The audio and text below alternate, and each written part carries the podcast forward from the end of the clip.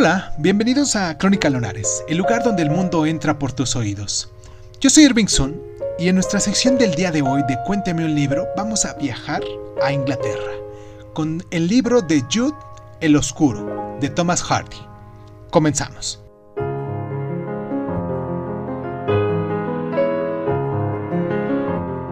Jude el Oscuro es la más amarga y experimental de las novelas de Hardy en la que se ocupa de temas como el deseo y la sublimación.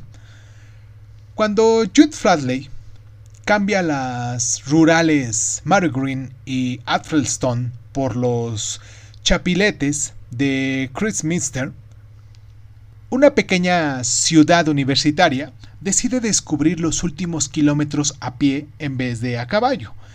Mide los pasos físicamente de la distancia que está salvando, una distancia que solo puede medirse fielmente en la ambición y la esperanza, o en el bello entusiasmo de quien no conoce obstáculos en el camino que tiene ante él.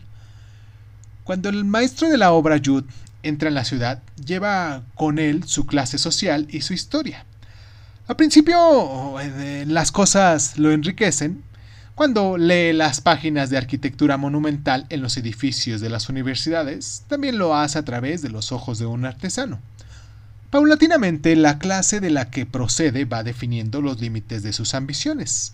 La carta del maestro del Bibliot College, en la que se le advierte que debe cernirse a su propio círculo, es un momento de descubrimiento cruelmente pragmático. El matrimonio fracasado de Jude y su relación poco convencional con su prima acaba en una cruel tragedia y la naturaleza de la reacción de Jude es contarlo.